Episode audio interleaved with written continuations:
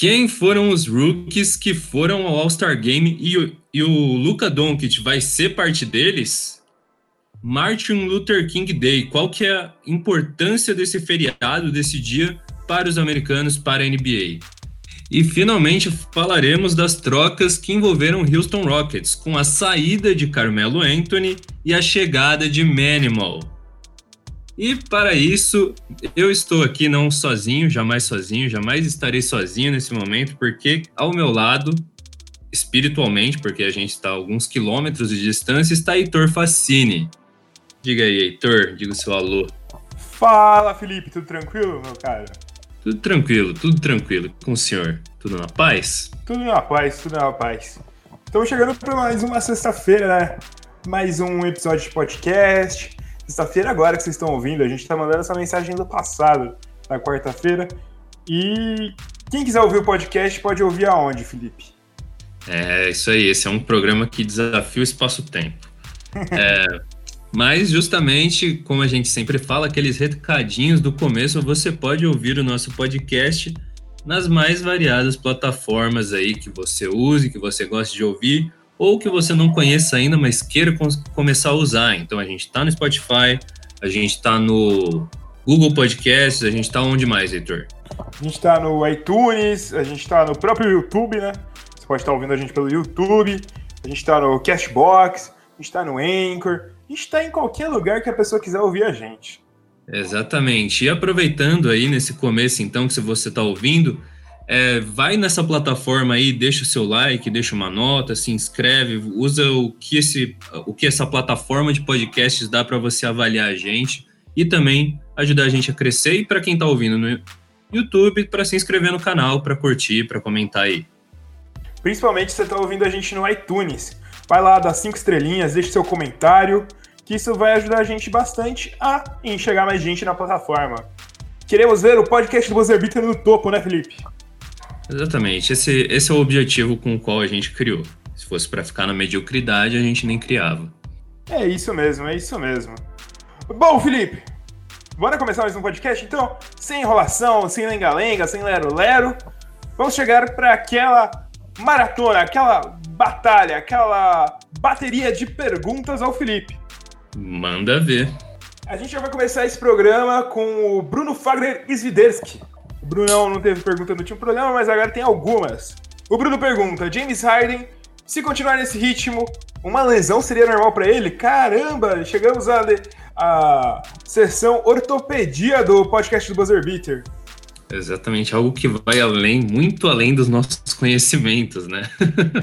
se a gente reclama tanto, né? A gente vê tantas pessoas aí passando informação como se fosse jornalista principalmente nas últimas eleições, vamos fazer o mesmo, vamos passar informações sem saber porcaria nenhuma de medicina.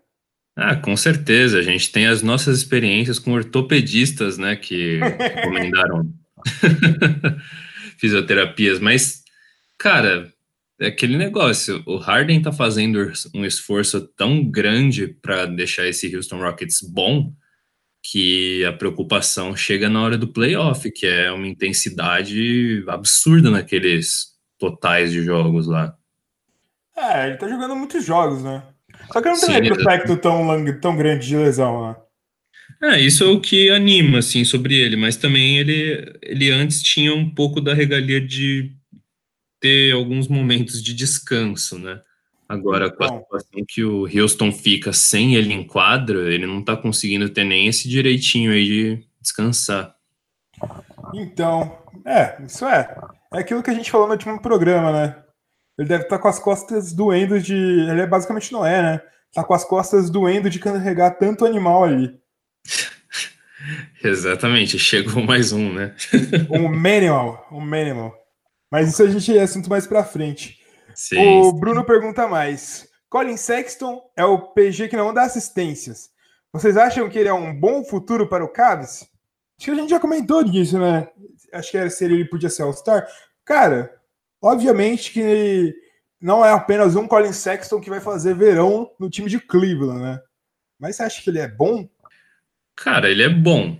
Ele tem como evoluir bastante, sabe? Eu acho que, tipo, da mesma maneira que a gente viu tão inesperadamente o Fox fazendo milagre, O próprio DSJ melhorou muito em relação à primeira temporada dele. Então, tipo, essa temporada o Colin Sexton tá se acostumando com a liga, cometendo turnover, chutando vários chutes de média distância que não vale nada, porra nenhuma hoje em dia. E o que ele, tá, o que ele talvez precise é um outro scorer para tipo fazer aquele, aquela dupla para ele ter alguém para passar a bola, né? Esse cara é. seria o Love, mas só que eu acho que tipo a gente tem que só tomar cuidado, né? Porque um jogador bom, mediano, num time horrível, se torna traz números excelentes.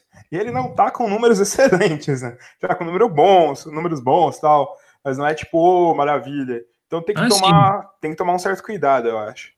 É, e ele tá, assim, ele tá apresentando bastante inconsistência e falha, tipo, em relação a, ao que se pede de um armador hoje em dia. Ele nem passa, nem chuta bem de longa distância, sabe? Então, é, é algo que ele vai ter que se acostumar conforme passar da carreira dele, mas eu não vejo por que não ele possa ser um grande jogador, sabe?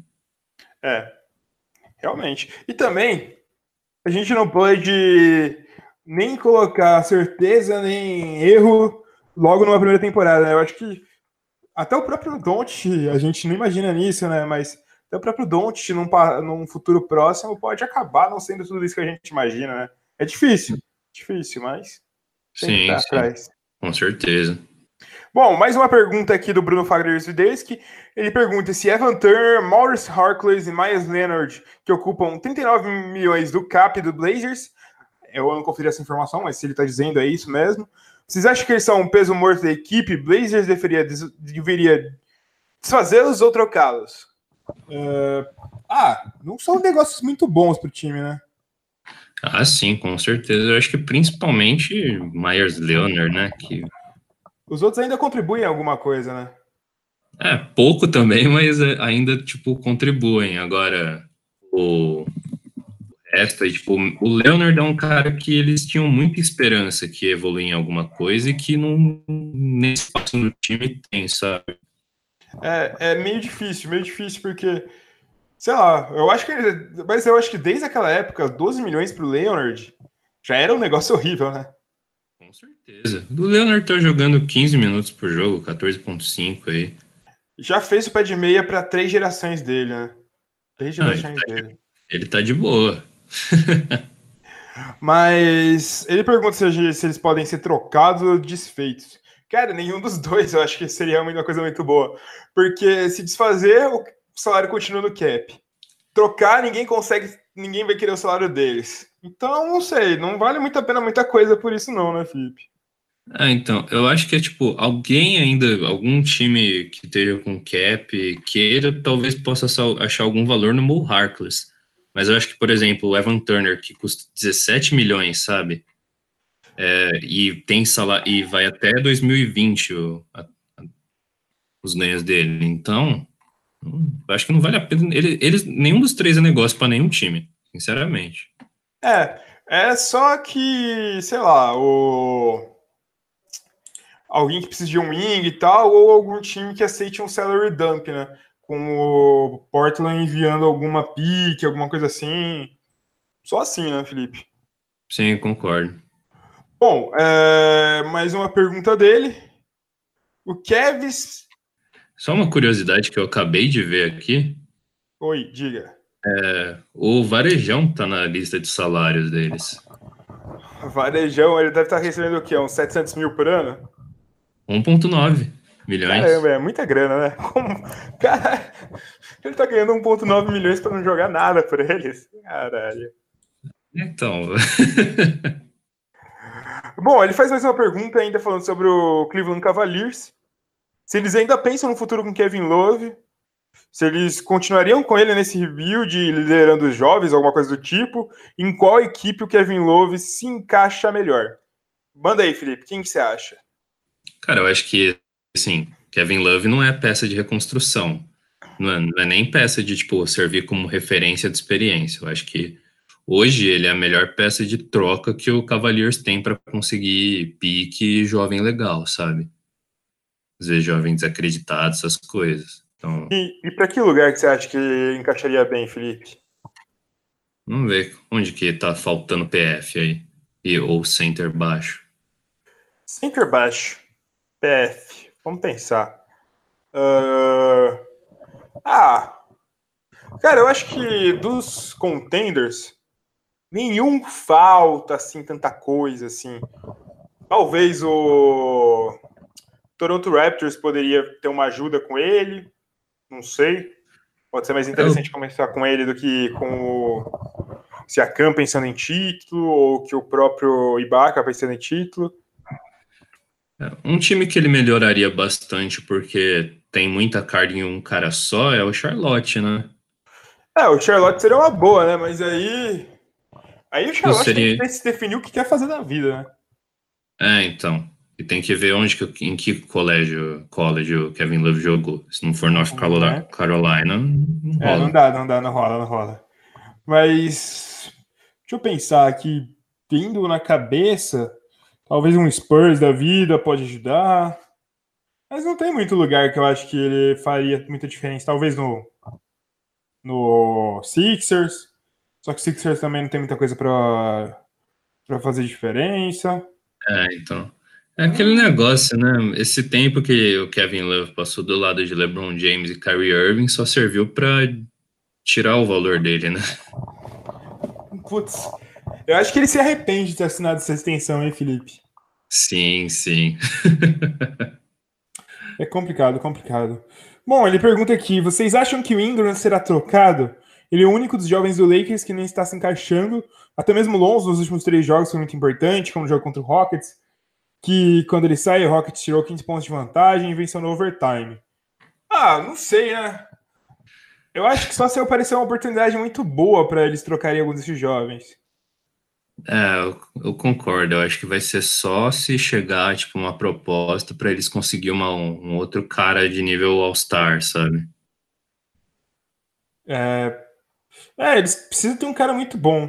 Mas tá aparentando que depois o Josh Hart está sendo o primeiro da, da fila para ir embora, né, Felipe? Ah, sim, com certeza. Tem, tem muito time que gostaria de apostar no Ingram, né, velho? É muito jovem. É. Só que eu acho que ele não é pro momento do Lakers, talvez, né? Provavelmente, provavelmente. Mas, sei lá. Eu acho que talvez ele seja a primeira opção para sair. Se for sair alguém, né? E aí, diz, Ingram por Kevin Love você topava? Cara, eu acho que não. Sinceramente, não. Sendo o Lakers. É, seria tipo, estranho, Kevin... né? O Kevin Love... trazer o Kevin Love de volta, né?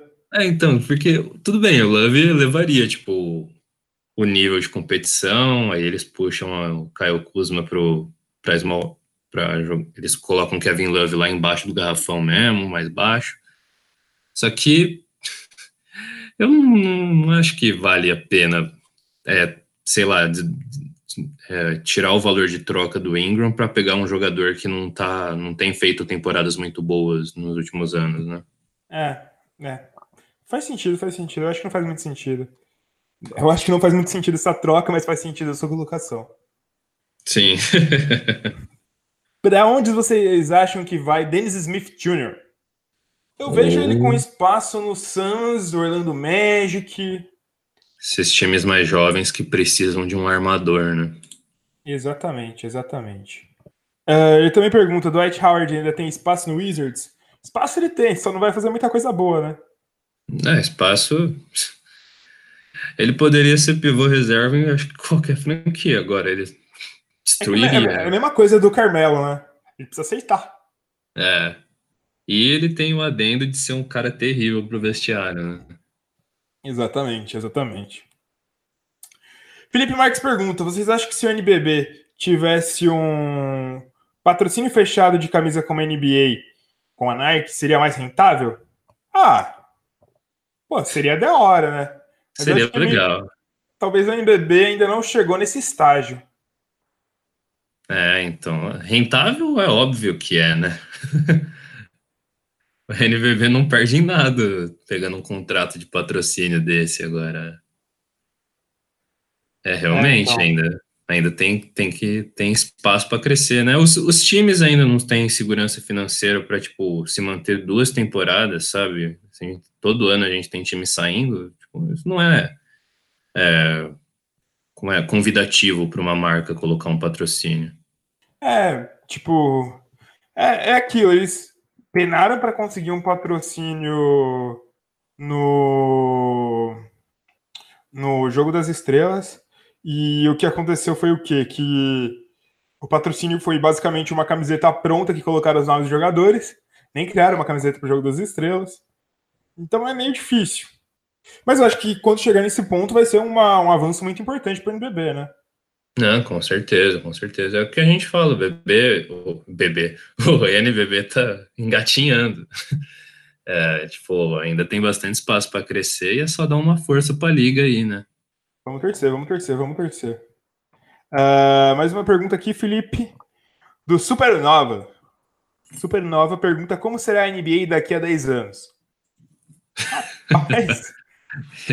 Ele deu uma virada de mesa aí no 10 Years Challenge. Então, daqui a 10 anos, como vai ser NBA? Daqui a 10 ah, anos, Luca Doncic vai ter 8 MVPs.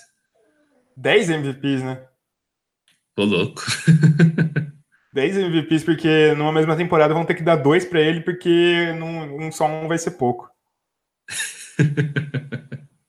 Mas sei lá.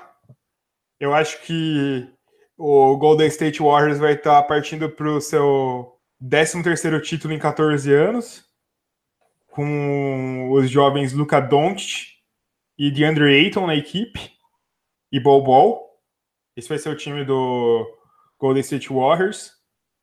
O Phoenix Suns vai estar na última posição, tancando para pegar a próxima primeira escolha. O tanque dele que durou 10 anos. o Didi vai estar concorrendo para ser o MVP da temporada junto com o Luca Doncic. O Didi vai estar no Toronto Raptors, que vai ser eliminado para o Cleveland Cavaliers nas finais da NBA, que vai ter o LeBron James Jr. no Cleveland Cavaliers. Deixa eu pensar. Agora faz sua, sua previsão aí, cabelo. Felipe. cabelo. Uh, cara, eu acho que assim. Eu penso completamente diferente. Eu acho que o DSW aí vai estar tá completamente implodido. Não vai ter mais ninguém querendo ir pra essa porra dessa franquia. eu vou, eu quero ir. Eu acho que a gente vai estar tá falando já algum tempo das dunks de três pontos do, do Yannis Antetokounmpo e sua família. É, eu acho que outro time que vai continuar medíocre até nos próximos 10 anos vai ser o New York Knicks, que é uma das bagunças mais bagunçadas que existe no meio das bagunças. e eu acho que o Orlando Magic ainda não vai ter conseguido fazer um rookie vender, render, aliás. Na verdade, eu acho que o Orlando Magic ainda não vai ter conseguido achar um armador. Também. o armador titular do Orlando Magic naquele momento vai ser o Raul Neto. é, e tem, tem outra previsão também. O Buzzer Beater vai estar comentando isso. Que vai ser três comentaristas. Vai ser eu, Felipe, fazendo esse podcast. E também um robô, um bot que a gente vai criar que vai ter inteligência artificial bastante para conseguir comentar muito melhor do que a gente. Um, um, verdadeiro especialista. um verdadeiro especialista. Todos os vídeos do Buzzer Beater vão ser feitos através de inteligência artificial. E a gente vai chegar na incrível marca de 15 mil inscritos no canal. Brincadeira. Espero que tenha bem mais se a gente estiver continuando. Na verdade, a gente nem vai estar. Tá, nem vai estar tá passando isso no YouTube, né? A gente vai estar tá passando isso nos seus óculos de realidade aumentada. É, a gente vai ter mais inscrito que o PewDiePie aí. Caralho. É, a gente vai passar isso nos óculos de realidade aumentada, que enquanto a gente fala vai aparecer um bonequinho que nem o do Bud Poke do Orkut, que vai estar tá voltando com tudo. é... Essa vai Nem... ser a NBA daqui a 10 anos. Nem lembrava mais desses bonequinhos. O Pedro Henrique pergunta de qual time que a gente está esperando uma troca bombástica. Estou esperando o Stephen Curry sair do Golden State Warriors numa troca por. Quem mais? Buddy por, por Patrick Beverly. Essa vai ser a troca que eu estou esperando. Ai, ai. Você espera alguma troca bombástica, Felipe? É. Assim, o que a gente tá no radar é o, sobre o Anthony Davis, né? Mas ainda assim, tenho minhas ressalvas. O Anthony Davis eu acho que não sai nessa free agency. Ele vai sair no meio do ano só. É, tem os caras do Grizzlies, né, também. Pode. É, a gente vai falar um pouco mais sobre eles à frente, mas caras do Grizzlies é. são opções que podem realmente mudar o jogo da NBA e o jogo de alguns times, o momento da NBA e tal. Mas, sei lá, o Dennis Smith Jr. seria uma troca bombástica? Acho que não, né? Eu acho que não, até porque tá nos rumores, né? Tipo, tem nada muito bombástico, acho que fora os rumores que tinha antes sobre o Anthony Davis, que é um dos principais jogadores da liga, mas fora isso, tipo, acho que não tem nada demais para acontecer. Se bem que vale lembrar, né? Teve aquela vez que o Cousins saiu do Kings, que foi. A gente não tava tão esperando assim, né? Ah, sim, com certeza. Né? Eu, eu tô falando que eu acho que não vai acontecer nada. Agora, sempre pode acontecer do nada algum time ter um. Algum GM ter um ataque aí e trocar a principal estrela, né? Ah, o Lucas Machado perguntou das trocas também, acabamos de responder. O Alexander dos Santos Lugão. Por que Jalil Okafor não vingou, na, não vingou na NBA igual o Towns e o Booker? Porque eu acho que o jogo dele, ele não é um jogo que se encaixa muito com a NBA de hoje em dia, né, Felipe? Sim, sim. É um jogo. O jogo dele funcionou muito bem no college, que ainda, tipo, vê valor nesses pivôs mais stationaries, né? Que fica bastante embaixo do garrafão. Então. Boa. Mas eu acho que. É muito disso. No jogo dele não vingou. Ele não é tão bom assim. No geral, ele também não é tão bom. Não é do mesmo nível desses dois caras que ele citou. Mas... E também, ele, e também ele tava. Ele chegou num time fludado de tipo rookie machucado e center que ia ter espaço de jogo assim que voltasse de lesão. É, é basicamente isso. Eu acho que não, não. Sei lá, se fosse uns 10 anos atrás ele poderia encaixar mais. Qual time do Oeste que rivalizará com o Warriors nessa temporada? Alexander, se você for ver o último podcast, a gente respondeu uma pergunta desse tipo e a gente aposta no Denver Nuggets. Certo, certo. Uh, o Alexander ainda pergunta por que o Carmelo está sendo tão subestimado na liga. Ah, porque ele teve escolhas muito horríveis no, nos últimos anos da carreira dele. Desde o momento que ele decidiu renovar com o New York Knicks, que não tinha a possibilidade de ganhar nada. Desde o momento que ele não aceitou reserva. E por aí vai, né, Felipe? É, é basicamente isso mesmo. E o jogo dele também se tornou muito como que eu posso falar? Muito ultrapassado também, obsoleto. Acho que é por aí, por aí. Bom, o... tem mais uma pergunta dele. Não, é ele não. Agora a pergunta do Brian Monteiro. Don Kit será o melhor estrangeiro de todos os tempos? Melhor estrangeiro de todos os tempos. Olha, se for parar para pensar, tirando uns 10 jogadores, pra gente, todo mundo que joga na NBA é estrangeiro, né? exatamente. Exatamente. Exatamente, exatamente.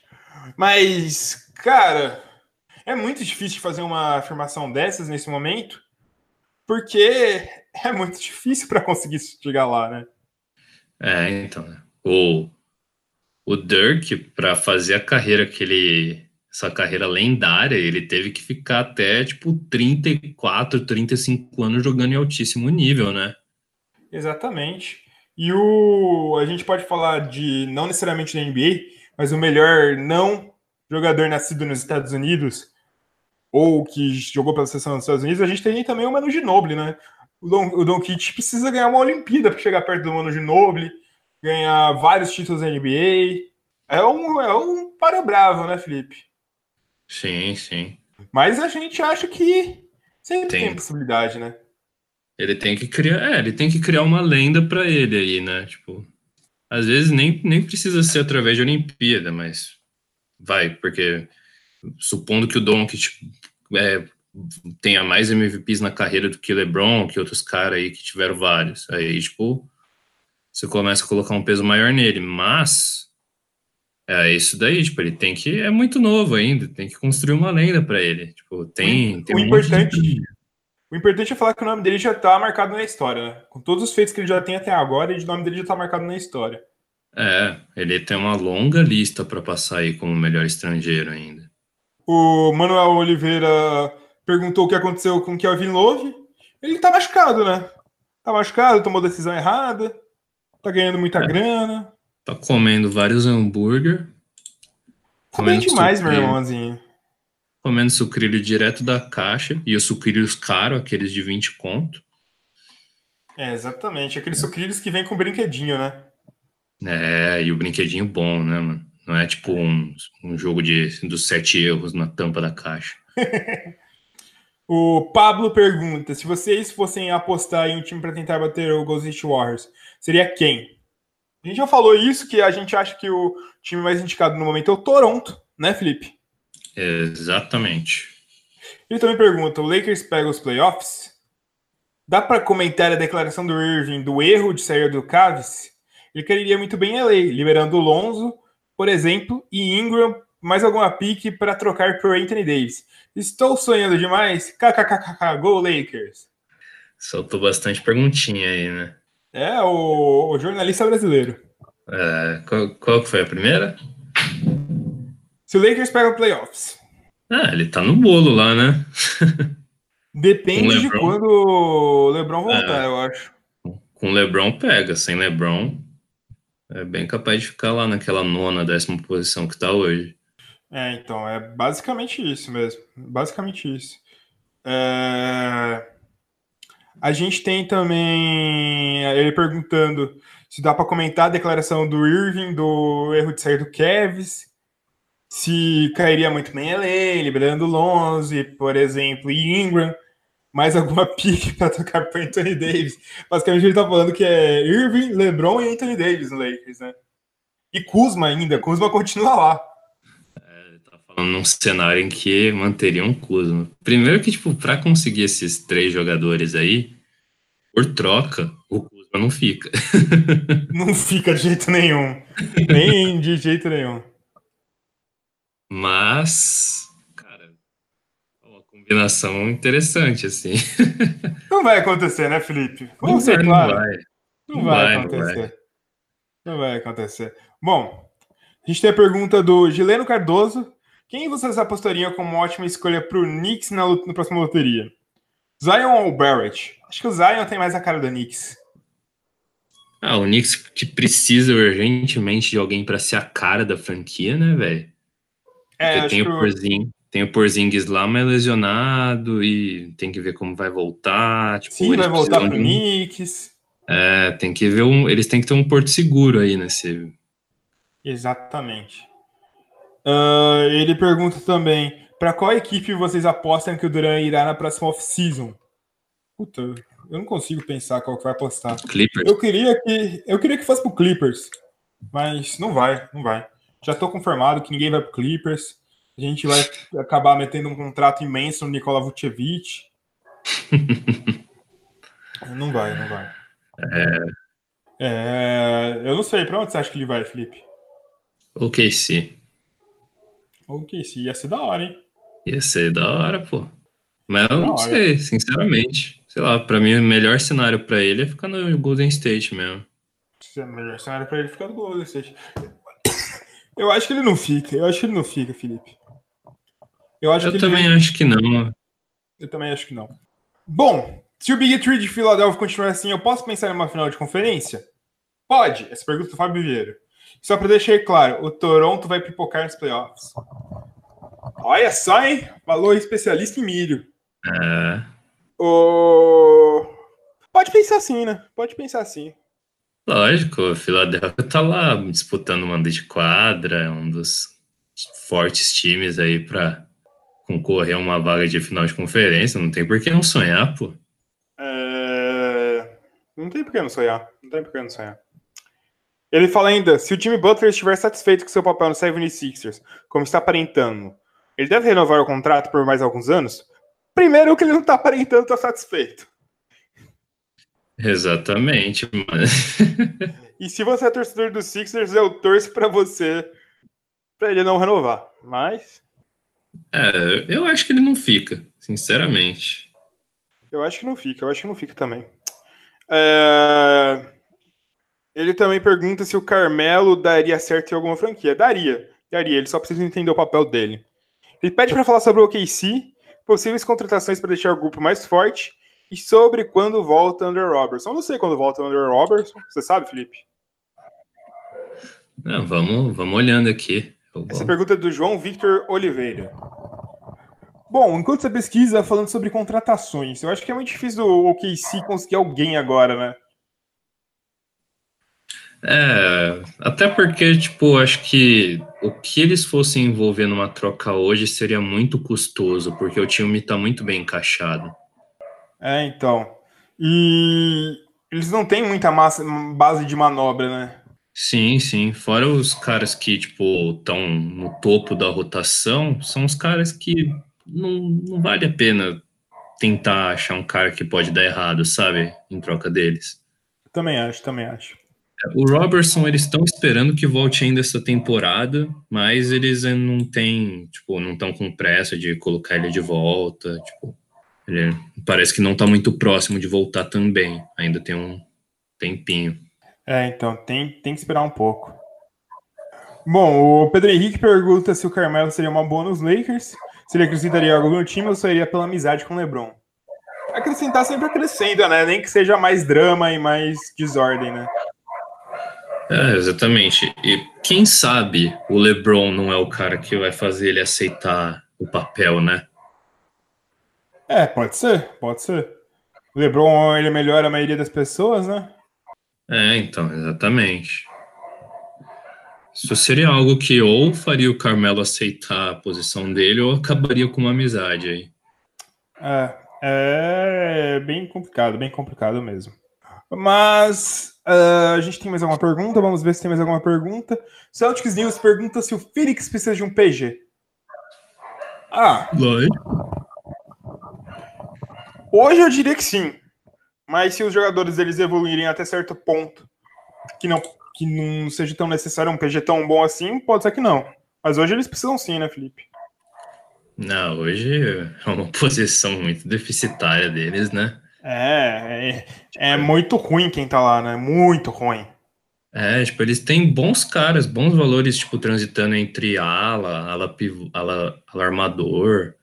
Só que a posição de armador mesmo, tipo, acho que eles estão torcendo pro Kobo virar um, um, ótimo jogador aí. Virar o próximo Tony Parker. É, senão vai, vão ter que pegar troca. Exatamente. Bom, acabaram as perguntas, Felipe. Foram várias perguntas hoje, hein? Não sei se chegaram nas 50, nem nas 60. Mas é, quantas perguntas você quer ser pra semana que vem? Fala aí. Eu senti falta do Rocha. O Rocha. Deixa eu ver, eu ainda tenho que conferir um negócio. Pode ser que o Rocha fez uma pergunta em outro lugar. Eu acho que ele fez uma pergunta em outro lugar. Hoje a gente vai dar uma colher de chá pro Rocha, porque o Rocha é o Rocha, né?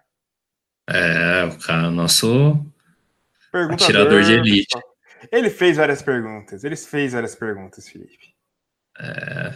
Rocha, só para deixar um recado, da próxima vez faz na aba de comunidade na quarta-feira, que vai ser quando a gente vai gravar.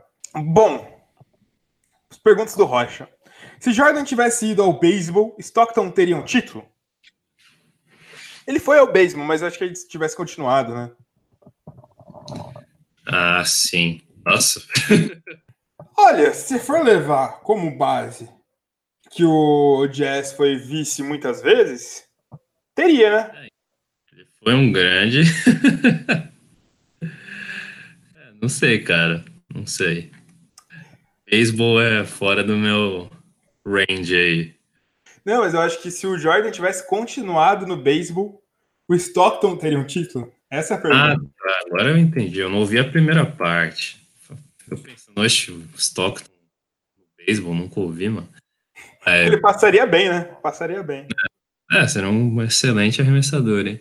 É, e se falar, porque tem outros caras lá na, na liga que poderiam muito bem. é, tipo, pensando assim, seria possível, já que eles foram duas vezes vices do Chicago Bulls. É, e eles eram, e era uma dupla, né? Não era só Stockton. Então... Era o Stockton e o filho da puta do Karl Malone. É. Eu acho que seria possível, Felipe. Seria possível. Eu diria que seria possível. Concordo, concordo. Uh, vamos, vamos passar rápido para as perguntas que a gente ainda tem muita coisa para falar. Embiid reclamou há um tempo que sobre o seu tempo de bola na mão após a chegada do Butler. Existe chance de Embiid sair do Sixers por conta do Butler? Eu espero que o time não faça essa burrada. É, mas faça o Butler sair. Eu acho que não existe essa chance no momento. É... Kobe foi ou não carregado por Shaq nos três títulos seguidos do Lakers? Apesar da gente não ser tão fã do Kobe assim, não foi. É muito errado falar que ele foi carregado. Obviamente o Shaq era o principal cara daquele time, mas o Kobe não foi carregado. Teve médias incríveis naquelas finais, né, Felipe? Sim, sim, né? É, esse, esse é basicamente o argumento que, tipo, quem quer descaracterizar a, a carreira de algum jogador, né? Mas, ninguém, assim... Ninguém nunca é carregado por ninguém, né, cara? É, velho. Kobe é um dos melhores atletas aí da história. Então, tipo, carregado ele não foi. A única diferença é o que você falou, já que era o principal. É, é basicamente isso. Bom, se Carter não tivesse saído de Toronto, teria um anel hoje? Depende do tipo de anel que ele tá perguntando, né? Ele poderia comprar é. numa joalheria e no Canadá, que pode ser mais barato e tal. Mas é, eu acho que é muito difícil saber disso. Muito difícil. Eu não conseguiria é. apostar nisso. Eu não, eu não aposto, eu não aposto. Eu, eu não aposto, eu não, não coloco meu no fogo. Blazer sempre fica no meio da tabela. Por conta disso, eu acho que Lillard sai de lá para ter um anel. É uma opção, né, Felipe? É uma opção, é, eu acho difícil, até pelo tanto de tempo que ele está se dedicando a fazer esse time tentar chegar em algum lugar, né? Exatamente, exatamente isso que eu ia falar. Ele tem cara de que ser um jogador que prefere se manter lá do que sair. É, exatamente. É, na opinião de vocês, quem foi o Hulk mais dominante da história da NBA? A gente vai comentar isso logo logo, vou pular essa pergunta e vamos para outra. Lonzo Ball ainda pode responder ao seu hype do passado? Cara, Lonzo Ball? É.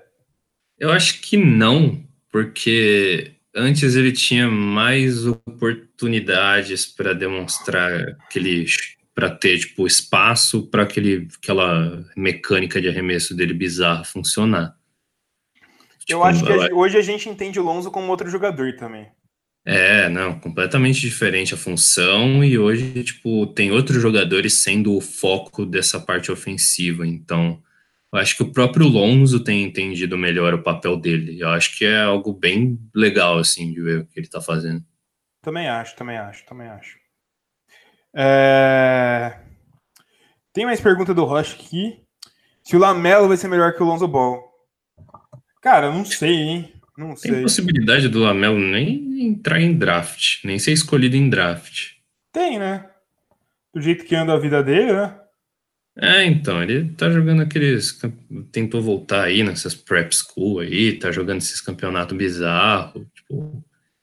E fora que o Lamelo, ele mudou muito, tipo, ele não é mais o mesmo cara que faz aqueles tipos de jogada, ele não tá mais demonstrando os mesmos aspectos do jogo dele. Ele tá sendo um mais facilitador, ele, ele é o maior da família agora, se eu não me engano, ele tá com 6, 7 de altura. Mas... Dizem que a Lituânia muda um homem, né, Felipe? É, não, ele comeu várias cabeças de peixe lá e ficou desse tamanho. Mas, tipo. Outra, outra pergunta dele: qual é o melhor técnico da NBA atualmente? Nessa temporada ou, tipo, colocando. Ele falou, ele falou, atualmente, Felipe, então interprete como quiser. Pode ser atualmente nessa semana, pode ser é, atualmente hoje, na última hora. Cara, eu acho que. eu gosto de pensar que é o Mike Malone, porque ele tá fazendo esse time do Denver funcionar muito bem. A mas eu ficaria... entra em campo. É, exatamente. Mas eu acho que eu, eu ficaria com, tipo, pelo menos no, no peso dessa temporada, eu colocaria no, em alguns dos dois líderes aí do leste. Eu vou colocar o Popovich por respeito à história. É, eu tô falando só pela temporada atual, porque por, por tipo, retrospecto recente, eu não colocaria, nem poderia colocar o Nurse, né? É verdade, é verdade. O retrospecto dele é muito recente. Bom, uh, agora mais uma pergunta dele. Com Cousins, o Warriors é imbatível? Não. Pega uma arma, dá cinco tiros neles que eles morrem. Um vez em nenhum jogo. Caralho, que medida drástica, Heitor. Mas eles têm uma forma de bater eles. Ai, ai. Vamos falar de agiotagem? ai, ai. Matador de aluguel. é. Cara, assim, sempre pode dar alguma coisa errada. A gente já falou, tipo, que o Cousins, por mais valor que ele tenha, em algum momento, principalmente quando ele enquadra, várias coisas erradas podem acontecer, sabe? Exatamente, exatamente. Eu acho que é difícil, difícil falar que eles são imbatíveis e tal. Num, é. num, o time do Warriors não era imbatível em 2016 e perderam depois de estar tá ganhando por 3 a 1 então. É, exatamente. Se Davi venceu Golias nas histórias bíblicas, por que não poderíamos repetir isso durante a NBA, Felipe? É, o Giant Killing aí existe em todos os esportes aí, né? É. Agora as perguntas do, do Gustavo. Tem mais uma pergunta aqui. Uh, Curry consegue se tornar o maior arremessador de três NBA em quanto tempo? Pra mim ele já é. Eu acho que ele tá falando por números, eu acho, Felipe. Até segunda-feira. Quantos ele tem? Eu chuto em dois anos, dois anos. Eu vou fazer uma proposta usada, dois anos. É, eu acho que por aí mesmo. Porque, tipo, é temporada atrás de temporada, matando um número absurdo de bola de três. E, tipo, quando a gente achou que ele ia dar uma diminuída depois das últimas temporadas, aí ele, tipo, voltou ao ritmo normal dele. É, exatamente, exatamente. Uh... Nossa, muita pergunta, meu Deus. Quem é o maior brasileiro que passou pela NBA? Entre todos que participaram da liga, quem seria o melhor? Nenê. Bruno Caboclo.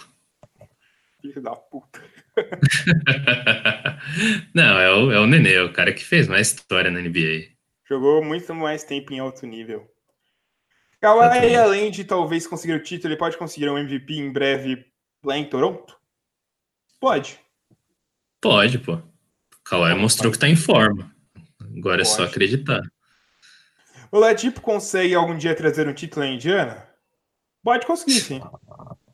É, acho que precisa de, precisaria de mais alguma estrela do lado dele, mas poder. Poder até nós pode. Até nós pode. Real. Popovich é o maior técnico no basquete norte-americano? Essa é uma pergunta, é uma discussão intensa que eu não, é... não sei se a gente consegue responder agora. Mas tá não... lá. Tá lá na, eu... tá na briga. Eu acho que isso daí é até uma boa sugestão de assunto para um podcast aí, para a gente falar sobre os técnicos, né? Buscar esse retrospecto, mas é legal. Ele tá lá. É, eu acho que tá no bolo, tá no bolo, tá no bolo. E vamos falar disso mais pra frente. Não hoje, em outro programa, né? Cleveland Cavaliers troca Kevin Love na próxima janela? Já falamos disso em outras perguntas, então interessante, já foi. LeBron ainda pode se tornar o melhor da história? Caralho, soltaram fogos aqui, porra. Acabei de ouvir. LeBron ainda pode se tornar o melhor da história? Acho que não, Felipe. Eu, eu também não ponho fé, não. Phoenix Suns, depois, depois do draft, irão aos playoffs? Acho que não. Acho que tá cedo ainda. É, já, já deveria estar, tá, tipo, com, tentando ganhar mais aí, ganhando mais, já desde a temporada passada, na real, né? Mas. Exatamente, exatamente, exatamente. Acabaram as perguntas, Gustavo. Acabaram as perguntas do programa, Felipe. Meu Deus do céu. Quantas perguntas você quer para o próximo programa, Felipe? Ah, eu acho que a gente colocou 60, 50 na última. Quanto que foi? Acho que foi 60, foi 60. Foi 60? Tá, vamos, vamos com calma então, vamos 80. 80. 80 perguntas para vocês, hein? Lembrando que para vocês fazerem as perguntas, a gente vai colocar uma postagem na barra de comunidade do Buzzer Beater e lá vocês podem fazer as suas perguntas. Beleza? Beleza! Hoje a gente está gravando esse vídeo no dia 23. Você está ouvindo esse dia no vídeo no dia 25. Mas a data mais importante dessa semana para o basquete foi qual, Felipe? Dia 21. 21, não. Sabe por que essa data foi uma data mais importante, Felipe? Por quê? Porque foi o MLK Day, o Dia de Martin Luther King, que é celebrado em toda a terceira segunda-feira do ano nos Estados Unidos, Felipe. Esse dia é em homenagem a Martin Luther King, que foi o grande nome da luta pelos direitos civis dos negros nos Estados Unidos e que faleceu durante essa luta, foi assassinado durante essa luta. E isso aconteceu na década de 60. E hoje ele é uma das grandes figuras da história mundial, da história dos Estados Unidos e da representatividade da luta pelos direitos civis dos negros, dos direitos raciais. Esse foi Martin Luther King, de uma forma bem breve. Tem um filme que é muito bacana de falando sobre isso, que conta a história do Martin Luther King e da marcha que o Martin Luther King fez pelos direitos civis. É Selma. Eu acho que esse filme é de 2015 ou 2016, recente. Assiste aí, que é show de bola. Tem uma música muito linda do John Legend. O Felipe gosta do John Legend, né? De né, Felipe? Eu gosto muito do John Legend. Escuto todo dia. Faz muito bem, faz muito bem.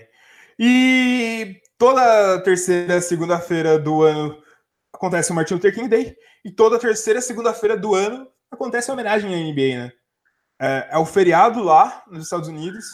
Tanto que você deve ter reparado que segunda teve jogo começando às três e meia da tarde pra gente, porque era feriado lá, né? Os caras não queriam dormir tarde. Queria chegar em casa, descansar, tirar a bota, colocar o pé na água com sal grosso. E por isso eles começaram o jogo mais cedo. Mas o que, que a gente quer falar com o Martin Luther King Day, Felipe? É, justamente é algo que a gente sempre traz na medida do possível, né, quando a gente acha um gancho legal, que é demonstrar esse aspecto do basquete que vai não só no, na parte do jogo, da parte tática, na parte das comparações, mas também tem o aspecto histórico, aspecto político, social, que faz do basquete ser um grande fenômeno. E aí a gente tem algumas coisas, alguns eventos importantes durante a história, né, que é, que é, tem grande, é, como eu posso dizer, importância na, no desenvolvimento dessa luta pelos direitos civis dos negros, né? Então, e a gente vale lembrar disso, teve muitos personagens na história da NBA que são representativos pela luta dos direitos civis em todos os Estados Unidos. Vale a gente recomendar, tem um podcast muito bom que chama Na Era do Garrafão, vocês devem conhecer, é um podcast já tem até uma certa relevância no, no ramo dos podcasts, na podosfera brasileira. E eles fizeram um episódio sensacional, Felipe. Um episódio que eles contam esses personagens na NBA que fizeram essa luta pelos direitos civis. A gente colocou o link do, do episódio no Spotify, aqui na descrição do YouTube, para vocês acompanharem, para vocês verem lá. O podcast é produzido por dois caras que são parceiros nossos, que é o Renan Ronch e o Vitor do Two Minute Warning. E vale conferir. A gente vai fazer um apanhado mais genérico aqui, mais rápido, porque não é o único assunto do nosso podcast. O podcast deles está muito mais completo. A gente, a gente recomenda vocês ouvirem aqui para ter uma noção de alguns nomes. A gente selecionou aqui. Eu a, a gente, eu e Felipe, selecionamos seis nomes que foram grandes figuras representativas do, da luta pelos direitos dos negros na NBA. E lá tem muito mais gente, muito mais profundidade falando, né, Felipe? Exatamente. Qual que é o primeiro nome que a gente selecionou, Felipe? Bem, obviamente que para destacar um momento tão importante da história, uma data tão festiva e importante, justamente a gente tem que falar do primeiro jogador negro a entrar na NBA, né? Lembrando que a NBA começou em 1946, 47, né? 1946, 47, foi isso. Início da NBA. Exatamente. Quanto tempo que a NBA ficou sem, sem ter um jogador negro, Felipe? Foram quatro anos aí, quatro anos de NBA, de temporada, e nos tempos da, da bolinha, né? Era o Jorge Mikan, um dos principais jogadores da liga nesses tempos. Mr. Então foram Basketball. Quatro, é, foram quatro temporadas inteiras sem ter um único jogador negro, sendo que o próprio esporte, tipo, como a gente vê o desenvolvimento dele hoje, até no, no aspecto urbano, no quanto de quadra que existe no, nos Estados Unidos, é, é, estranho, é bizarro ver isso daí. E o Lloyd foi o primeiro jogador aí a entrar na temporada de 50 51, e a gente, na verdade, fez um vídeo sobre ele, né, Heitor? A gente fez um vídeo falando sobre o Lloyd durante o Dia da Consciência Negra aqui no Brasil. A gente fez um vídeo falando sobre o primeiro jogador negro a jogar na NBA. E o Lloyd teve até uma carreira de sucesso na NBA. Não foi um jogador que foi um game changer, tirando o aspecto social e cultural dele, falando em quadra, assim. Mas o Lloyd foi um jogador bem interessante, né, Felipe? Sim, sim, exatamente. E, assim, esses primeiros caras que entraram na liga, assim, eles são é o que você falou, eles têm uma importância que vai muito além do, da questão do tática, técnica do jogo, mas sim do, no desenvolvimento humano da parte é, do basquete, né? E também teve um cara que abriu o caminho para o Lloyd chegar lá, né, Felipe? Que o próprio, o próprio Lloyd fala que se esse cara não fosse draftado na frente dele, provavelmente o Lloyd não teria sido draftado. Foi o Chuck Cooper, que foi o primeiro jogador negro a ser draftado na NBA. Felipe. Chuck é. Cooper não foi tão bom quanto o Earl Lloyd, vale ressaltar isso. Chuck Cooper jogou bem menos, teve uma carreira um pouco piorzinha, assim, mas é a mesma coisa, né? Teve um impacto cultural muito grande por conta de abrir caminho para outras pessoas, para outros grandes jogadores chegarem lá, né, Felipe? Sim, sim, com certeza. E mas a gente também tem que citar outros jogadores que tiveram um êxito maior dentro de quadra. Quem que é o primeiro que a gente vai falar, Felipe? Cara, o primeiro é se talvez um dos melhores jogadores da história aí, né? Talvez para mim o segundo melhor atualmente. Por enquanto o LeBron James ainda não passou ele, que é o senhor Kareem Abdul-Jabbar. Originalmente se chamava Lil Alcindor, né? Lil Alcindor. E o que, que ele fez que foi tão relevante assim para gente entrar nessa lista? Então, cara, justamente esse, tem esse aspecto do nome. Né, era uma época que não só a população negra sofria muita, muito com essa parte da segregação, mas tinha também a segregação religiosa envolvendo os muçulmanos e todas essas relações é, não amistosas que existem nos Estados Unidos com esse, com esse povo, né? Então, é, o Leo Alcindor, além de negro, ele é, fez uma transição, ele foi, ele foi, ele mudou é, o seu nome, ele é, fez essa transição para uma outra religião e até, tipo, e não só isso, né, não só esse peso simbólico, mas ele também era um cara muito ativo na, nas partes de, dos protestos da, é, pelos direitos civis, ele também tomava parte no, em alguns momentos políticos, como foi naquela época dos anos 60, a Guerra do Vietnã, né? É, que teve até o caso que o Muhammad Ali, que foi convocado para lutar na guerra do Vietnã, e ele recusou, né? Isso fez ele perder direito de lutar no próprio Estados Unidos, com muito tempo sem competir profissionalmente, o Muhammad Ali. E o, eles fizeram meio que um ato a favor do Muhammad Ali. Eles chamam de Ali Summit, que é basicamente o nome que deram a isso. E o Karim Abdul-Jabbar estava lá, nesses protestos, né? E além Também. disso, o Kareem Abdul-Jabbar, depois que se aposentou, ele virou uma pessoa muito foda. Ele é autor de 23 livros, uma grande mente pensante. Ele é. Ele sai daquele estereótipo de jogador, né? Jogador um pouco ignorante. É, ele, ele fez basicamente tudo na carreira dele, né? Até filme com Bruce Lee ele fez. Exatamente, exatamente. Mas nesse, nesse encontro do do Muhammad Ali, sabe quem mais estava lá, Felipe? Um cara quem que mais? veio antes e abriu portas também para o Kareem Abdul-Jabbar ser quem ele foi. Bill Russell, Felipe, Bill Russell. Bill Russell, que é um dos focos do podcast que a gente falou na era do garrafão, mas para dar uma exemplificada, o Bill Russell, ele foi muito ativista, ele sofreu diversos preconceitos e basicamente na época que ele entrou na NBA, é, é uma contradição engraçada, né? Que os jogadores dentro de quadra eles estavam ok de, dos segregacionistas brancos verem os jogadores dentro de quadro e usarem eles como diversão, mas quando ia pegar o ônibus junto, eles tinham um lugar reservado só no fundo do busão para eles pegarem, né? Era meio que essa contradição, né? Dentro de quadro eles eram reis e fora de quadro eles não eram nem cidadãos. cidadãos. Com certeza, cara, com certeza. Bill Russell aí, sempre bom pontuar que o, ele é, que o impacto dele em quadra foi muito grande, né? Tanto pelo número de anéis, pelo fato dele ter sido o primeiro treinador negro é, e jogador a vencer, né? Sendo ao mesmo tempo as duas coisas. E também, cara, o, o Bill Russell, você, você percebe pelas relações entre os caras da liga que ele é uma referência paternal enorme. Tipo, todo mundo tem o Bill Russell como referência. Se eu não me engano, no discurso de é, Hall of Fame, o Shaq levou ele como um dos padrinhos lá. Sim. E ele foi o primeiro jogador também a ser. Ele foi, eu acho que, o único jogador a ser campeão enquanto treinava a equipe, né? É, Isso é outra então... coisa absurda. 11 títulos. Bill Russell foi um cara muito foda. Mas vale lembrar de outros jogadores também que não foi nessa questão apenas ativista dentro, fora da quadra, direitos sociais. Cara, dá para dizer que o Michael Jordan foi um dos principais defensores dos direitos dos negros dentro da NBA. É meio estranho falar isso, né? Um cara que não se posiciona tanto assim, né? É muito meio estranho pensar nisso, né, Felipe?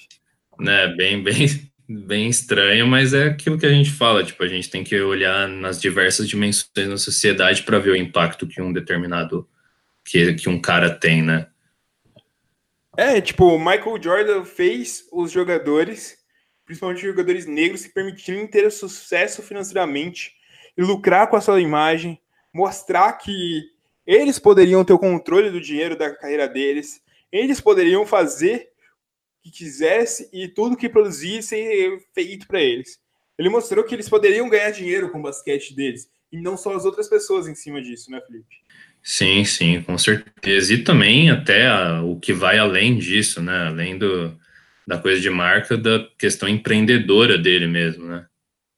Sim, sim, sim. Ele é um grande homem dos negócios, né, Felipe? Desde o início da carreira dele, esse é uma coisa que é sabida. Ele é um grande homem dos negócios. Não, Michael Jordan teve uma importância imensa. Não tem como comparar. E a gente pode trazer mais para os dias de hoje, né, Felipe? Chegamos nos dias de hoje. Não tem como não falar de LeBron James também, né? Sim, com certeza. Figurasse importante aí nos movimentos atuais, um cara que está sempre ativo, inclusive, tipo, se precisa bater boca com o presidente do país, ele vai bater boca para defender os direitos. Então.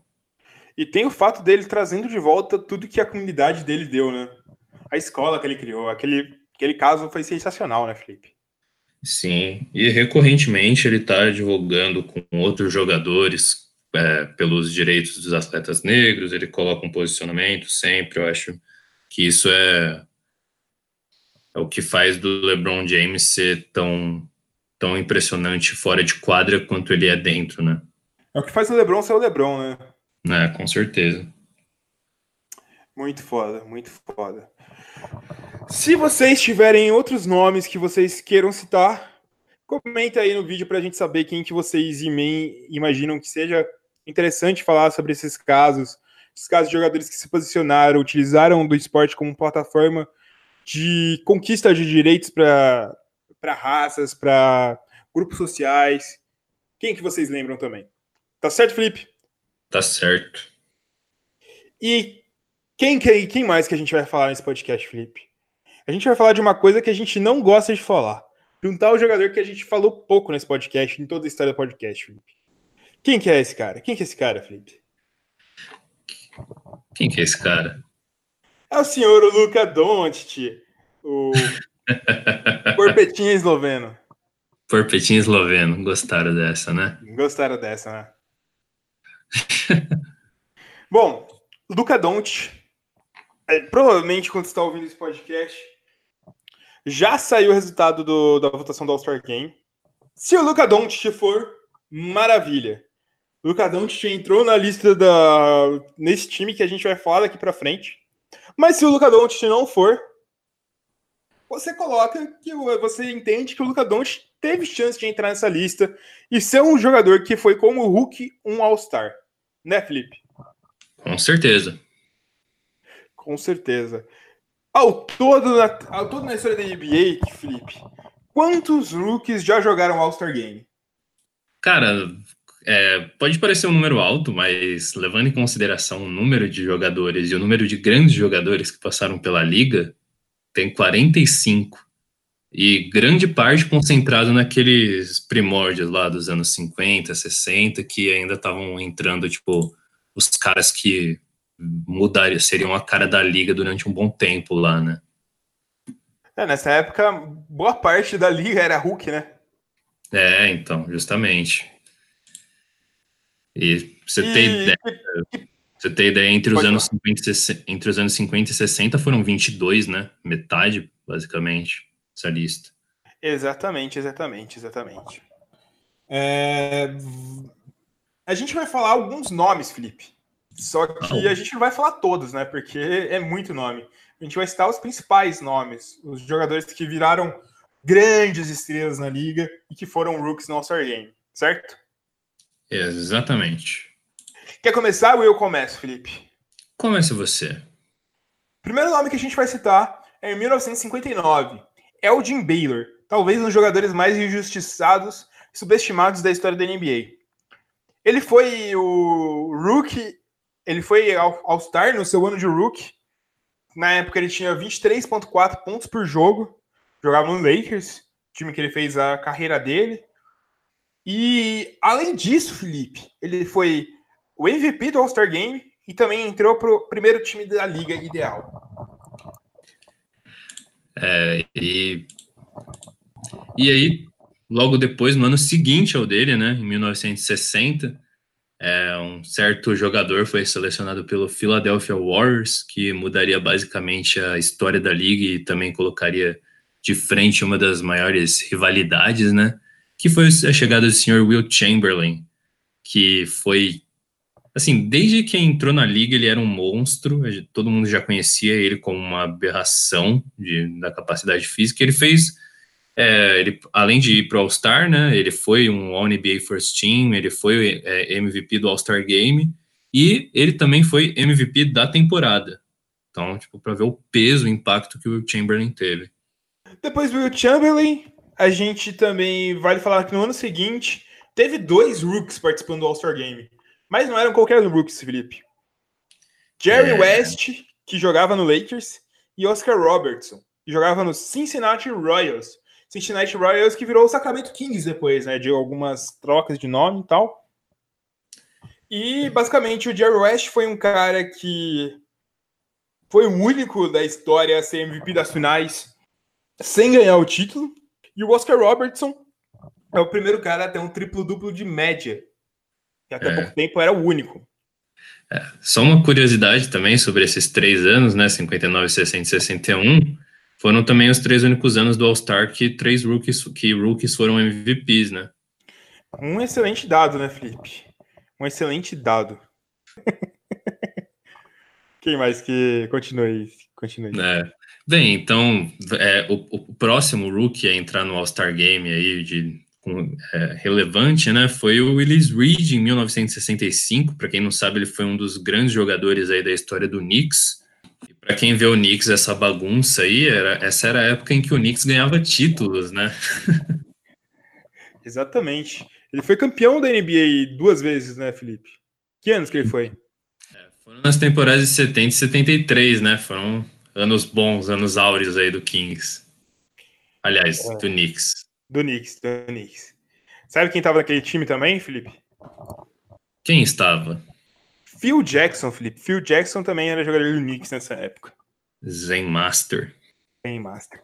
Bom, depois do Willis Reed, em 1966, outro jogador do, do Warriors, só que nessa época já em São Francisco, que entrou para o All-Star Game sendo rookie. Rick Barry, Felipe. O cara da sexta lavadeira. É, que vamos lembrar que no, o destaque da carreira dele não é só o, o jeito que ele matava lance livre, ele era um excelente jogador, né? Era muito bom. O Rookie Barry era muito bom. Era das, entrou nessa época que o Warriors teve uma espécie de seca, né? É, exatamente. Mas. mas e. Só te confirmar uma coisa pra ver se eu não tô falando merda.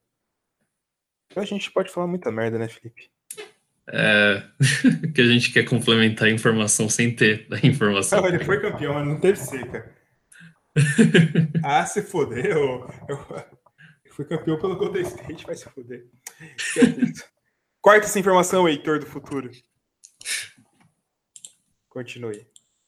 É, e aí, três anos depois, teve dois, dois rookies aí importantes de se citar, que foi a chegada do Alvin Reis, rookie All-Star nessa temporada de 1969, E também um dos nomes mais importantes aí da história do Baltimore Bullets, que se funde com a história do Washington Wizards, que foi em 1969 também. Que é o Wes Unseld. Wes Unseld. Wes Unseld que, junto do Wilt Chamberlain, foi um dos, foram os dois únicos rooks que foram MVP da NBA, Felipe. É. Grandíssimo jogador. Um dos jogadores também mais esquecidos da história da NBA, né? Com certeza. Quando você fala de grande jogador, é um dos nomes que nós mesmos não citamos, né? Exatamente. Bom, no ano seguinte, a gente voltando também para o Karim Abdul-Jabbar, um dos melhores jogadores de toda a história da NBA. Ele foi também o rookie que foi para o All-Star Game em 1970. Karim Abdul-Jabbar, que vale lembrar que em 71, 72 e em 74 foi MVP. 76, 76 também e 77 também. Em 1980 também, toda a década de 1970, 71 até 80, ele foi MVP cinco vezes. Metade do tempo ele foi MVP. Pra ver o quão monstro. Seis vezes, na verdade. É. Mais da metade, Felipe. Seis vezes, na verdade. É, Tô mal de contar ontem. Pra ver o quanto o cara é um monstro aí, né? O cara que mudou regras aí né? na história, então. Foda demais, foda demais, foda demais. foda demais. E depois a gente vai dar um salto no tempo, né, Felipe? Vamos, vamos usar a nossa máquina do tempo aqui, a nossa DeLorean. A gente vai para 1980, que foi a chegada de três rookies, dois deles escreveram uma história imensa, e o outro também foi peça importante em um outro time, um grande time, né? É, que foi Bill Cartwright, que jogou junto com Michael Jordan nos tempos bons aí de Chicago Bulls, e também a chegada da maior rivalidade aí que reviveu parte da NBA aí até a chegada das, da outra leva de estrelas que levou mais ainda, né? Então foi a chegada de Magic Johnson e Larry Bird, dois monstríssimos aí. E vale citar que é o próximo rookie que foi para o All-Star Game também foi Isaiah Thomas, que é mais um cara em 1982, que ele foi o rookie All-Star, e também ajudou a reviver essa, essa NBA, que houve várias rivalidades com os bad boys lá. Esse foi mais pro final da década de 80, né? Mas mesmo assim, né, Felipe? É, exatamente. E aí a gente dá um pequeno saltinho também para 1985, quando a gente tem aí o maior jogador da história, né? O senhor Michael Jordan, chegando como All-Star. E também a gente tem que sempre lembrar um dos maiores pivôs da história, um dos pivôs mais técnicos, mais geniais, que é o senhor Hakim Olajuwon. E a gente está falando de pivô, né, Felipe? Agora a gente vai ter uma sequência de seis rookies All-Stars pivôs. Vamos dar uma corridinha aí para acelerar? Vamos, vamos. Em 1986, do New York Knicks, foi o Patrick Ewing. É, em 1990, foi o almirante David Robinson. Em 1992, do Denver Nuggets, foi o Dikembe Mutombo. Em 1993 foi Shaquille O'Neal. Em 1998, no San Antonio Spurs, foi o Tim Duncan. Em 2003, um fenômeno bastante interessante, que foi o Yao Ming. Que vale lembrar que, não que o Yao Ming seja um mau jogador, mas muitas das vezes que ele ia para o All-Star Game era por causa do sistema, né, Felipe? Exatamente, o sistema de votação aí, né, popular dava uma grande vantagem para alguém que representava uma nação de um bilhão de pessoas, né? Exatamente, exatamente. E, e a gente chega agora no Rookie, que foi All-Star, mais recente e o último. Desde 2011 a gente não tem nenhum Rookie All-Star, Felipe. É, para ver a seca, né? Fazer a seca. Quem que foi esse Rookie All-Star? É, a gente está falando de alguém que tem um significado para você, né? Que é o Sr. Blake Griffin. Sr. Blake Griffin. Cara, que temporada sensacional que o Blake Griffin teve como Hulk, né? Ah, foi monstro demais. Ele fez. A gente fez um, um vídeo aí falando sobre questão de rookies, questão de Doncic, e uma coisa que a gente fala é que ele não ele tem muito que passar ainda para ser um dos melhores rookies da década, porque o Blake Griffin foi sensacional. Blake Griffin é sensacional. Ele tava com. Ele tinha mais ou menos média de 23 pontos e 12 rebotes, né? É, se, se eu não me engano, foram. É, é, foi por aí. Quase 23 pontos, 12 rebotes e eu acho que ele fez 214 dunks na temporada, um negócio assim. E dunk absurda, né? Dunk absurda. E era o cara, como a gente citou no último podcast, que foi um rookie muito melhor do que o Luca Doncic está sendo. Não muito, né? Sim. Mas melhor que o Luca Doncic está sendo. Sim. E mais relevante também, porque se a gente lembrar, o Clippers não era ninguém até a chegada do Griffin, né? Tipo, era um time muito no ostracismo. É isso, Felipe. Acabou. Acabou os rookies que foram All-Star. Quem sabe o destino da sexta-feira reservou outro, hein, Felipe? É, exatamente. Porpetinho esloveno no forno. Isso também vai indicar que a gente vai basicamente parar de falar de All-Star Game da... no nosso canal, né, Felipe? Um é, exatamente. Exatamente. Gente, esse assunto deu muito pano para manga pra gente. Bom, Felipe, vamos para mais um assunto. A gente teve duas trocas acontecendo nessa semana, né? E as duas envolvendo o Houston Rockets. Envolvendo o mesmo time. Que trocas foram essas, Felipe? Bem, a gente tem uma saída e uma chegada, né? Importantes. A gente começa pela saída ou pela chegada? A gente vamos falar pela saída, que eu acho que Nossa. é rápido, vai ser rápido de qualquer forma. É, então, até porque a gente já fez um comentário breve, o Carmelo Anthony foi mandado junto com um saco de jujubas, né? Ao Chicago Bulls. E também ele já tá para ser liberado e tem alguns times aí de olho, né? Exatamente. Eu acho que eu não consigo definir qual passagem vai mais gloriosa. A do Carmelo no Bulls ou no Atlanta Hawks? Foi, foram brilhantes. E o Atlanta tá pagando aquele salário bizarro dele, né? Que, do buyout. Exatamente, exatamente isso. É... E a gente tem também outra troca que aconteceu, né? Uma outra troca de, de chegada, né? É, então, que veio bem na necessidade do Houston com o Capela fora, né? Sim, sim, que, sim. Que foi a chegada do Manimal, que, para quem não sabe, a gente está falando de Kenneth Farid. Kenneth Farid, né? Eu dei uma enroscada de língua agora, porque é um nome difícil de falar, mas é, é uma peça aí que estava sendo bem pouco utilizada no Nets, né? E basicamente, se a gente for falar esse nome hoje, tenho certeza que muita gente não vai lembrar direito quem é Kenneth Farid, né, Felipe? Exatamente. Kenneth Farid já foi um dos, um dos grandes prospectos da liga. É, ele que não foi draftado tão alto, só que ele entrou na liga fazendo muito barulho, né? Porque ele ele basicamente era um cara muito, muito, muito, muito, muito atlético, Felipe. E com vontade de jogo, né? Ele, ele não fazia as coisas dele ficava de boa, voltava quietinho. Não, ele fazia gritando. Até por não, isso que ele ganhou o apelido dele.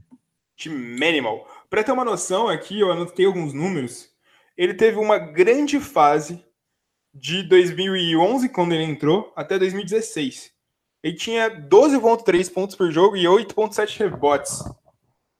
Pode parecer pouco, mas ele nunca foi necessariamente um principal pontuador do time. Ele era a grande esperança daquele Denver, né, Felipe? Sim, esperança de que ele fosse é, ganhar mais chances né, com, na oportunidade de pontuação e também conforme eles fossem conseguindo encaixar jogadores no elenco. Tanto que a melhor temporada dele na carreira, ele fez 13,7 pontos, que foi o ápice do, da gente pensar, não, Fire Farid está evoluindo. It's the real deal. Real é. deal. Só que. E também era um Denver que estava meio que num processo de reconstrução, né, Felipe? É, então, tava numa transição. E justamente, tipo, a primeira peça dessa transição foi um cara que não era um. nunca foi um grande pontuador, né? Sempre foi um cara de mais energia, atleticismo e proteção lá. Sim, sim, sim. Era um tempo que tipo, ele dividia o destaque do time com o Ty Lawson, que hoje também não virou nada, Danilo Gallinari, André Godala e no início com o Nenê. Engraçado que ele tá repetindo, o, tá indo pro mesmo time do Nenê junto e é muito difícil de não confundir eles dentro de quadra quando estão juntos, né, Felipe? Agora é. até é menos, porque o Nenê tá com os cabelinhos brancos, tá estiloso e tal. Né, realmente. Tipo, o Farid, é o que você falou, tipo, até essas temporadas, até 2016, 15, 16, ele teve umas grandes temporadas. Até por isso, tipo, ele teve um. conseguiu um contrato legal justamente depois da temporada. Mas, imediatamente na temporada seguinte, o rendimento dele começou a cair. E aí. E, o... e é interessante falar. Na temporada seguinte, quem que chegou pro Denver Nuggets, Felipe? Ah. Eu ia falar, fazer a música do Nego Ban aqui, mas na verdade, melhor não. É muito interessante Cara, que o. É muito interessante que o, declínio do Farid começa a ser junto com a escalada do Jokic, né, Felipe? Sim, exatamente. Também foi a chegada o ano de rookie do Murray, né? Ou seja, foi a hora de começar a apostar no cara que ia carregar a pontuação do time. É, é basicamente por isso, né? Que, tipo, tem muito a ver com a mudança de estilo do time do Denver Nuggets, né? Sim, sim. E também, consequentemente, tipo, além do Jokic, naquela época tinha o Nurkic também, o Mason Plumlee chegou no time depois, que foi a época da troca, né? Mason Plumlee, que chegou depois. É, é muito a ver com essa troca de, de estilo de jogo do Denver, né? Aí sim, ficou sim. claro que o Farid não tinha mais espaço dentro do Denver. E aí, depois disso, ele também não achou o lugar dele, né? Porque... E que era um contrato ruim também, né? É, exatamente. Aí o que acontece, né? Tipo, um contrato ruim, o único espaço dele foi ir pro Nets. Que o Nets é um time que aceitava pegar contratos ruins em troca de algum benefício, né? Absolutamente, exatamente. E mesmo no Nets ele também não teve muito tempo de jogo, né? Ele não tinha muito valor naquele Nets. Tanto que ele, com essa saída dele, ele deu umas declarações falando que enganaram ele, que ele estava chateado. Aí a solução que surgiu é o Nets se livrar dele para algum grande time pegar ele, né, Felipe? Exatamente. E ele vai, vai ir começando, né, como titular. É, eu acho que foi uma oportunidade de ouro pro Farid voltar aos holofotes da NBA. Mas você acha que vai dar certo esse casamento, Felipe? Cara, tem que ver, porque o Farid aí ficou. jogou pouquinho na temporada, né? Foram 12 jogos só. Então tem que ver o ritmo dele primeiro. Sim. Agora. Assim, eu tenho meus medos porque o Farid nunca mostrou ser tecnicamente tão bom quanto o Nenê e ele também já não tem um, mesmo nível de relevância que um Capela tem para o time, ou seja, ele está nesse meio termo entre os dois, que não tem nem técnica sobrando, nem atleticismo sobrando, para tipo, é, afirmar que ele é um encaixe muito bom. Sim, sim. E a gente ainda fica na dúvida, né, se realmente o Farid só foi mal utilizado pela mudança de estilo do Denver, ou se realmente ele não tem um estilo que se encaixa com a NBA atual, né? Exatamente, exatamente. Bom, mas torcemos para que dê certo. Farid é um showman, né? É, Farid é... sempre foi legal ver, né? É que depois de um tempo começaram a pegar no pé dele só. Mas ele é divertido de ver. Vamos torcer, né, Felipe? E tem outra troca que tá na iminência. Outras duas trocas que podem acontecer, né, Felipe? Trocas grandes, como a gente falou. Eu acho que se tem alguma troca grande que pode acontecer, tá nesse momento que a gente vai falar. O Memphis colocou Mike Conley e Mark Gasol como disponíveis para troca. É, eles estão ouvindo. Eu não sei se eles têm algum outro jogador chamado Conley e algum outro Gasol, né, para confundir, é, é. porque já aconteceu uma vez. Mas, é, cara, é, envolvidos num pacote ou não, para onde eles forem, vai ser algum time que vai ter uma melhora significativa aí, hein, cara. É muito difícil desse time não melhorar. Só que a gente chega naquele momento que é meio difícil a gente pensar. O Gasol nem tanto, mas o Conley tem um contrato muito difícil para ser trocado. Né? Sim, ele foi um dos primeiros jogadores a se beneficiar do crescimento do cap, né? É, isso é verdade. Eu acho que ele foi um dos vencedores daquele vencimento. E eu não acho que foi errado dar esse salário para ele. Até porque o Memphis não conseguiria colocar essa quantia em algum cara do nível do Conley. Não mesmo, não mesmo. E o Conley é muito importante para o estilo do Memphis, né? Com certeza, ele é um dos. Os, os dois, né? Gasol e Conley são dois dos caras mais subestimados da liga aí nos últimos anos. Com certeza absoluta, com certeza absoluta. Eu acho que Gasol vai para contender e vai elevar o nível do contender. E eu não sei tanto do Conley. Só que dá para dá para afirmar com toda certeza, né, Felipe? Acabou o Gritting Grind, é uma nova era em Memphis. Vai mudar, vai mudar muito. Ou vão. Porque, tipo, o JJJ ele encaixa muito bem nessa mentalidade, né? Nessa cultura sim, sim. do Gritting Grind. Mas, Talvez. Mas o JJJ também é o. É basicamente o. O jogador que mais representa a NBA moderna, né?